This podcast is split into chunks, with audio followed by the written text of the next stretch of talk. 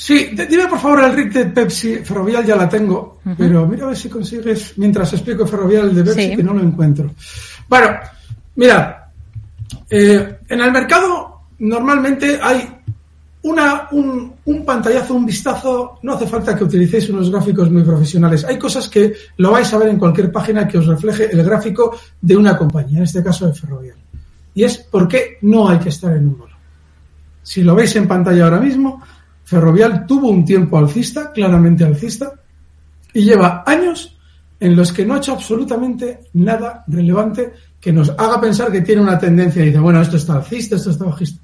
Cero marcó sus máximos previos a la caída del coronavirus en 28.90, cayó durante la crisis del coronavirus hasta 15.60 en ese mes fatídico. Bueno, pues desde entonces sí, ha rebotado, se ha mantenido lateral. Durante los últimos dos años ha realizado un movimiento lateral estrechísimo y no hay nada, nada.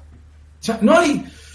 A ver, cuando sale un valor así en esta situación en un consultorio, de lo que no tengo ninguna duda es de que quien pregunta por él no ha mirado en ningún momento el gráfico. Es imposible que habiendo mirado ese gráfico hayamos tenido interés en la compañía. Pero en mirarlo, ya les digo, no solamente en un programa de bolsa que te da más o menos los gráficos bien, no, no, en cualquier página. Es evidente, es una tendencia clarísima lateral, que no tiene ningún interés. Y como este hay muchos.